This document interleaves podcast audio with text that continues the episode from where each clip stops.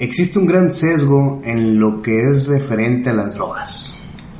Y cuando digo sesgo es que en realidad no vemos que no vemos lo que está pasando ahí. La gran mayoría de los problemas que suceden se hacen menos o se hacen más. Y eso es por mucha desinformación de uno. Alguna vez me tocó conocer a una persona que dirigía un centro de rehabilitación contra las adicciones que fumaba una cajetilla de cigarros diaria y tomaba café como si fuera la única forma de hidratarse en el mundo. Eso es un sesgo. Eso es una muy buena forma de no ver las cosas alrededor de las drogas. Esto es de lo cotidiano, el podcast donde hablamos de salud mental en el día a día.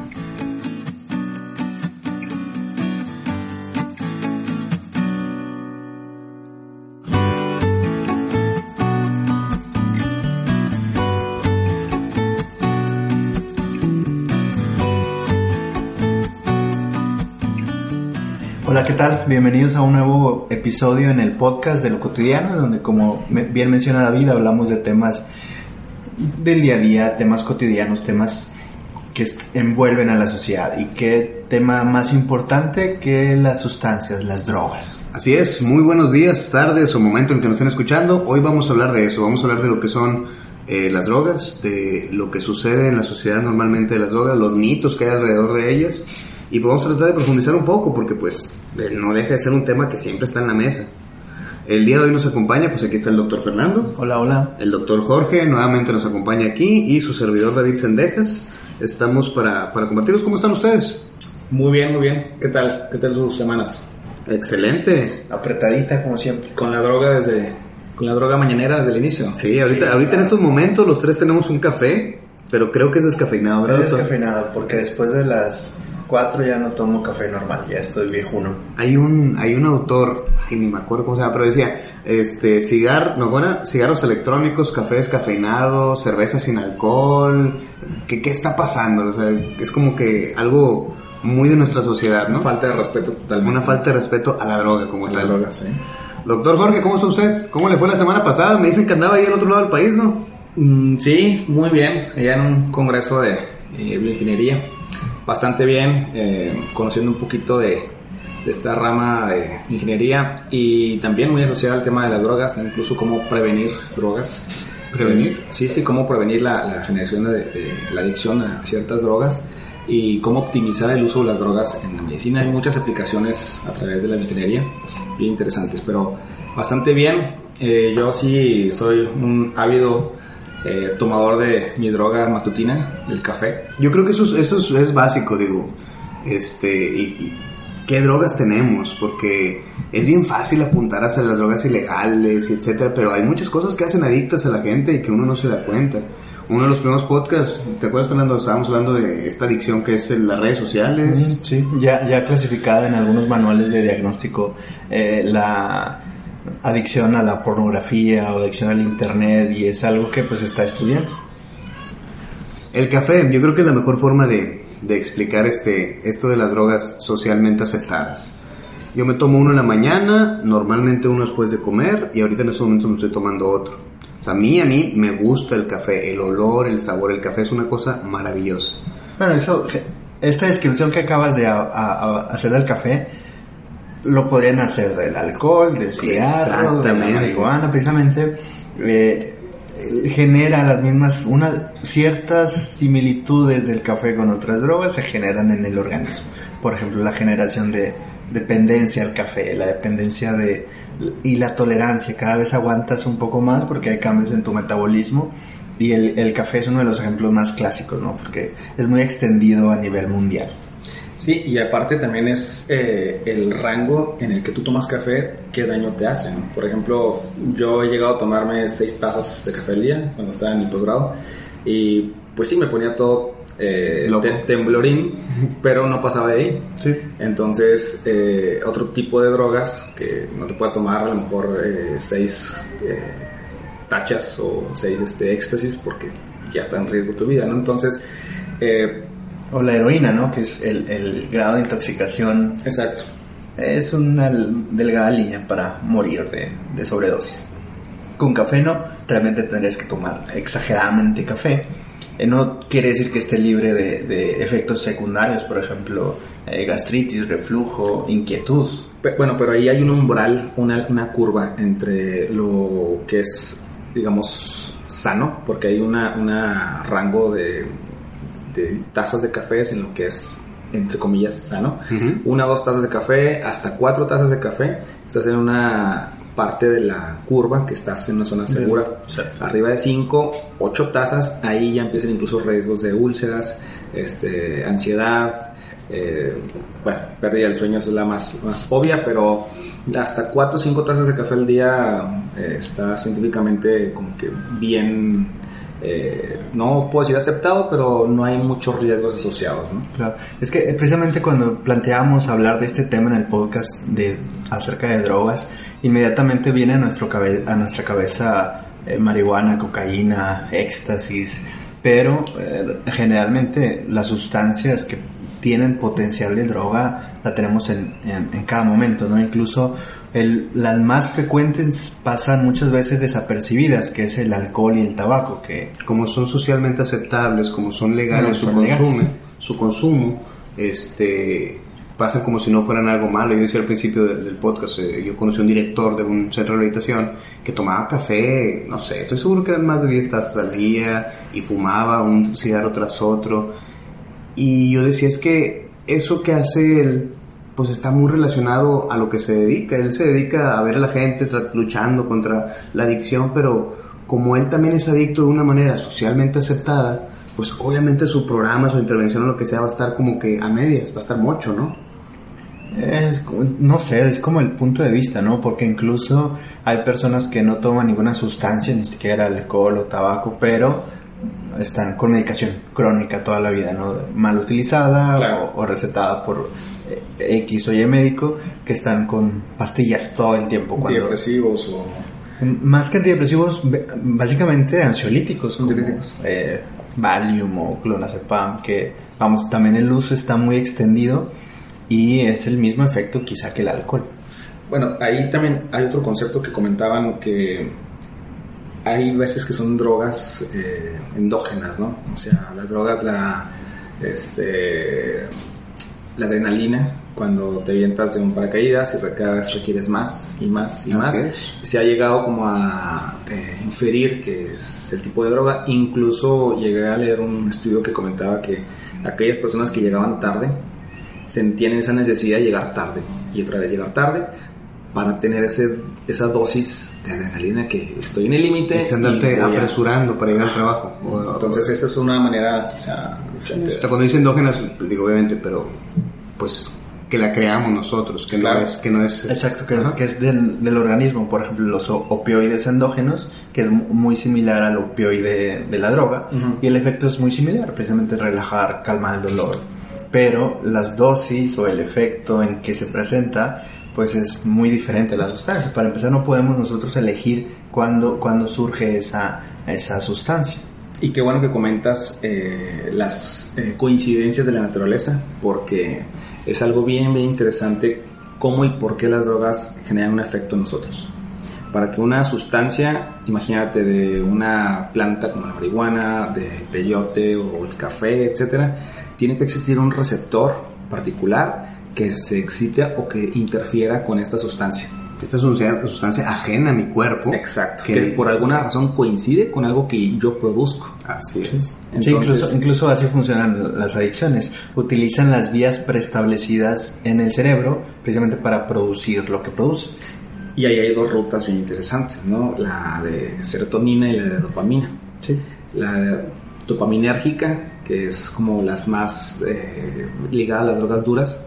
Drogas duras como cocaína, este, el crack, incluso en ese mismo grupo caen drogas como el café, cigarro, etcétera, ¿no? Y el otro grupo son los de serotonina, que siguen la ruta serotoninérgica, es como se llama, y ahí entran otras drogas que no generan tanta dependencia o adicción. Entran eh, LSD, entran los hongos alucinógenos, entra este, Opioides. opi- no, No, los opioides, opioides son de no, opioides son los, son los dopaminérgicos. Entonces ahí se pudiera establecer como una línea, ¿no? Entre las drogas blandas y las drogas duras. Ok. aunque no necesariamente así por receptor. El café, pues es una droga permitida. Claro, y, también el, el, posible efecto que podría tener el, el, la sustancia en el organismo también es como otro parámetro que nos puede ayudar a medir de las... No me gusta tanto el término de duras o blandas porque al final de cuentas es como el gran Paracelso decía, la dosis hace el veneno. Claro. Y si un, aunque sea algo blando, por ejemplo, no sé, eh, café, por, tomarlo de alguna manera, si hay un consumo intenso, crónico, te va a afectar de alguna manera.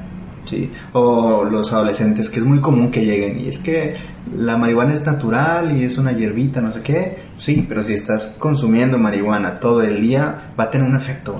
Pues tan sencillo que va a mermar tu pues tu condición de persona social.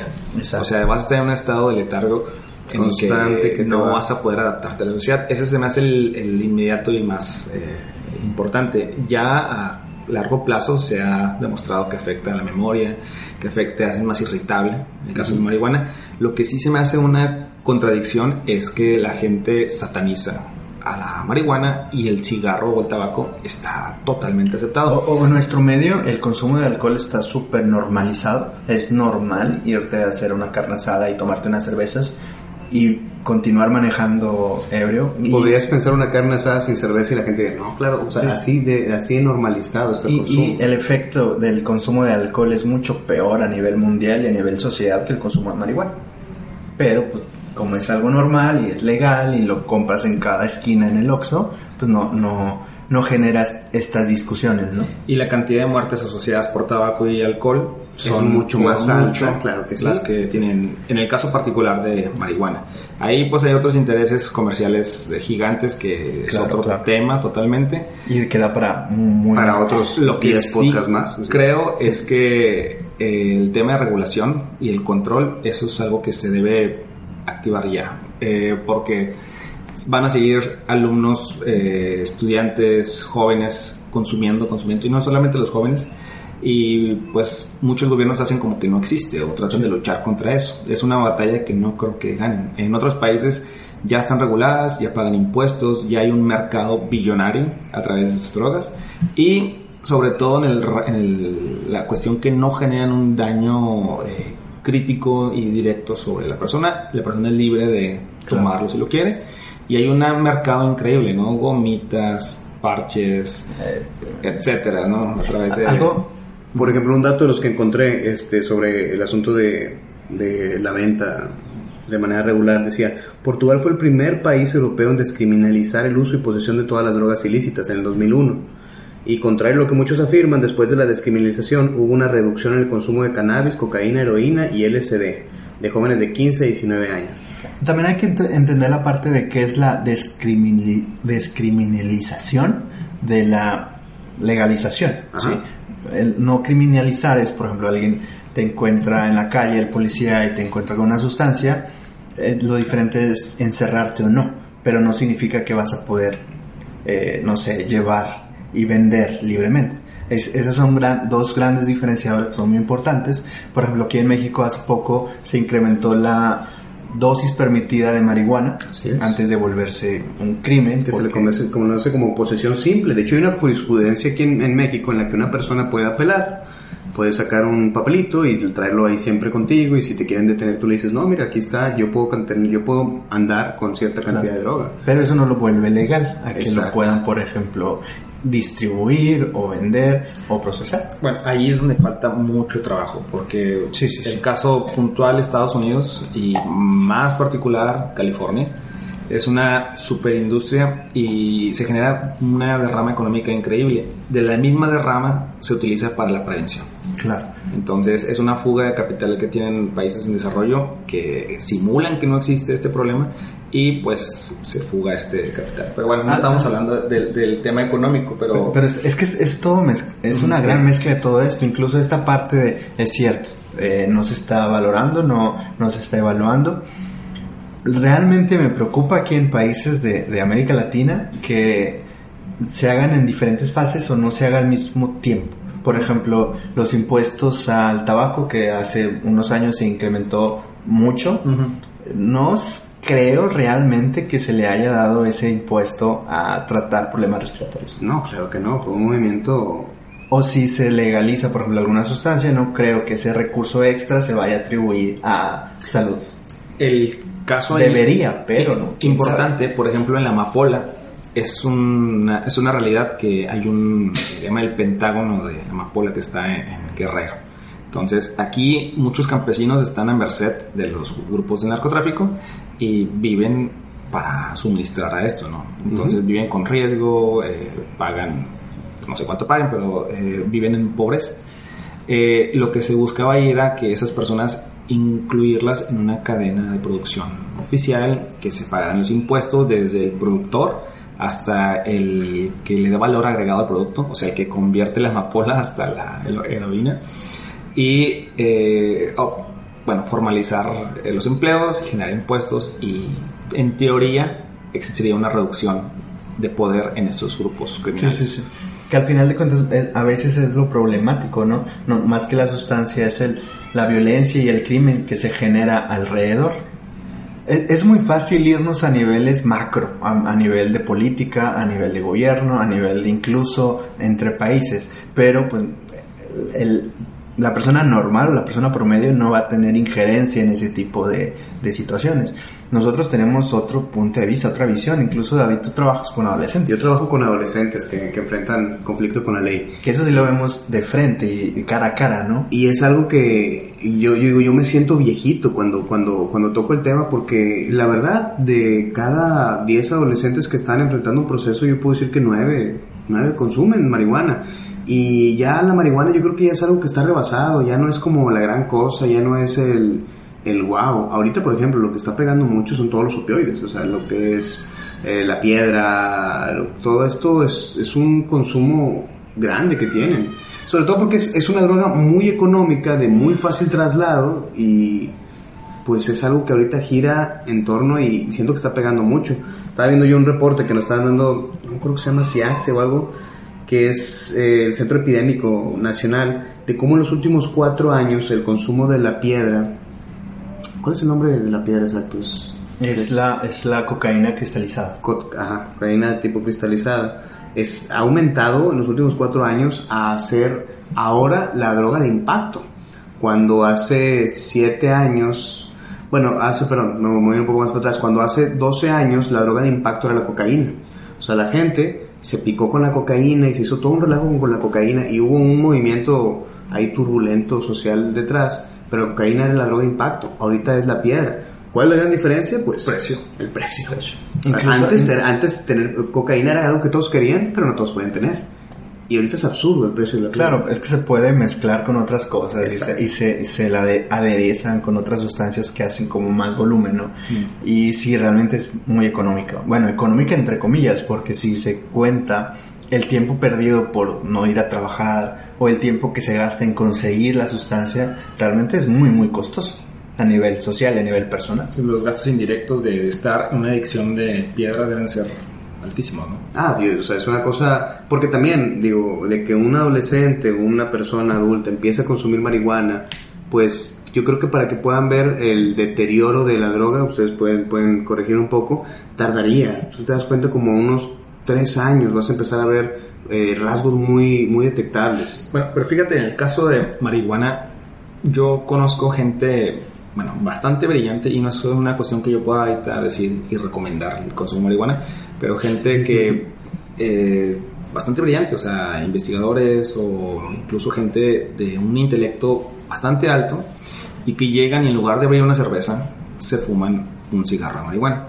Y es como que una etapa como que en la que ellos se relajan de todo el día y hacen un reset. Entonces ellos lo toman como cuando llegas a casa y te tomas una cerveza.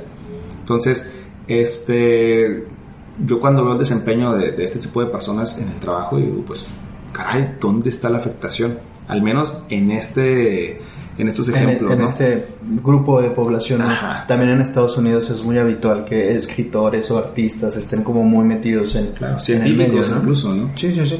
Pero luego tergiversa el asunto, porque, digo, o sea, sí estoy de acuerdo contigo, también conozco gente que es brillante y que y que pues la, la marihuana es algo que, que, que, se, que se conectó. Dicen que, dicen y ustedes pues a ver, qué piensan, pero uno solo se enamora de lo que necesita y entonces eh, aquel que va y se inclina ante la marihuana, pues es algo que necesita estar relajado y el que se inclina sobre el alcohol tiene que ver con la desinhibición y el que se inclina con el cigarro tiene que ver con la ansiedad, o sea, creo que tiene que ver con, la, con cada una de las personas. Incluso hay algunas teorías de que es como una forma de autotratarse, de automedicarse. Porque la gran mayoría de los depresivos, no, de los alcohólicos, tienen un rasgo de trastorno de ansiedad. Y, es ese gran traslape, ¿no? ¿Qué empezó primero, el alcohol o la ansiedad? Eh, no se sabe. Pero, por ejemplo, hay algunos casos de personas con déficit de atención que consumen eh, indiscriminadamente metanfetaminas o, cocaína porque se sienten más tranquilos no significa esto que pues, es beneficioso para ellos y hay otras cosas mejores. En general yo soy muy conservador en este tipo de, temas porque no falta la persona que pueda escuchar esto y decir, es que ya recomiendan que, no es que, que es lo típico que nos encontramos con los adolescentes, es una pelea de que es que déjenme ser y va a ser bueno. Cuando tienes chavitos de 15, 16 años con un consumo alto y que eh, se escuda en estos algunos estudios, por ejemplo, o algunas otras personalidades que dicen es que no le hace mal.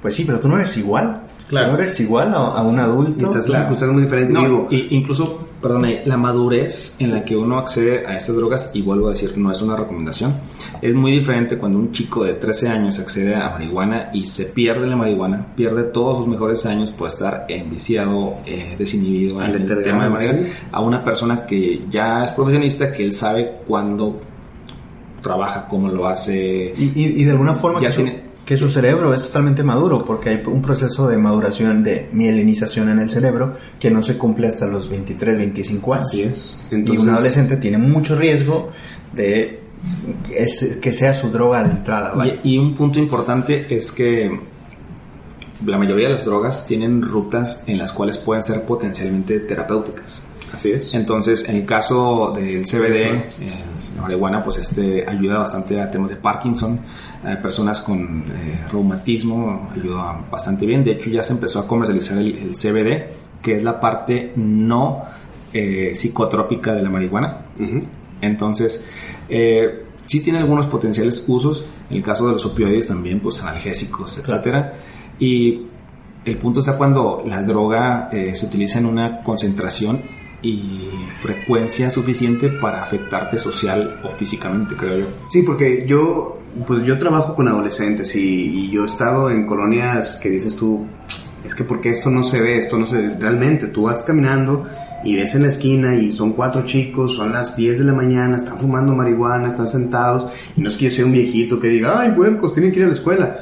Sin embargo, sí, eh, sí, o sea, sí, sí es un camino que fue activar algo en ellos específicamente que no puedes culpar por completo a la, a la marihuana, sin embargo, sí. Está ahí.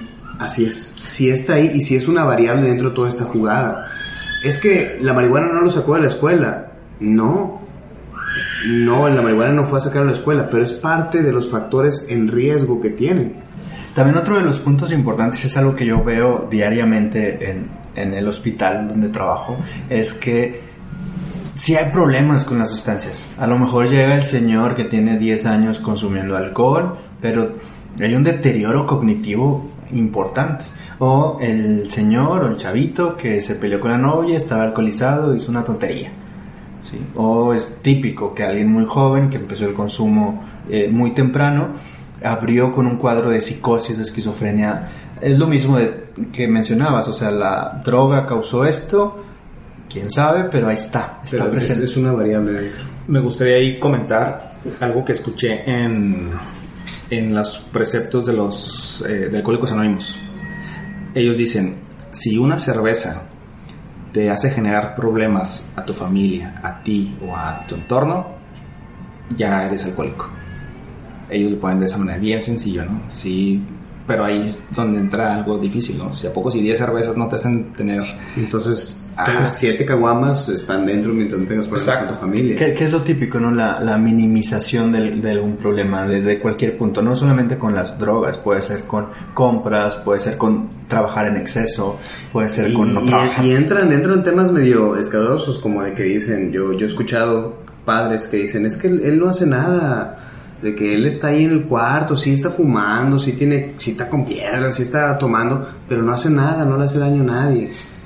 Pero, pero sí le está pasando algo a él, o sea, sí hay algo que tenga que hacerse. Entonces, pues no sé qué opinan ustedes, creo que apenas es como que estamos en la puntita del tema. Yo creo que lo dejamos para la siguiente semana y lo continuamos, ¿no? Sí, suena bien. Sí, me parece que hay mucha tela de donde cortar. Igual, si tienen dudas respecto a lo que es el consumo de drogas o etcétera, pueden preguntarnos. Este, nos pueden encontrar en redes sociales con Psique. Con Psique en la página web consique.com.mx. Y pues estamos realmente para servirles. Les agradecemos mucho el apoyo que nos han dado. Jorge, gracias por acompañarnos. Un gusto. Fernando, y pues a todos los que nos escuchan. A los niños llorones. de Niños Claro. llorones, así es. Este, ya Fernando fue a callarnos, no se puede. Bueno, nos veremos en otro episodio de su podcast Lo Cotidiano, en donde hablamos de temas de salud mental en el día a día. Muchas gracias. Hasta luego. Bye.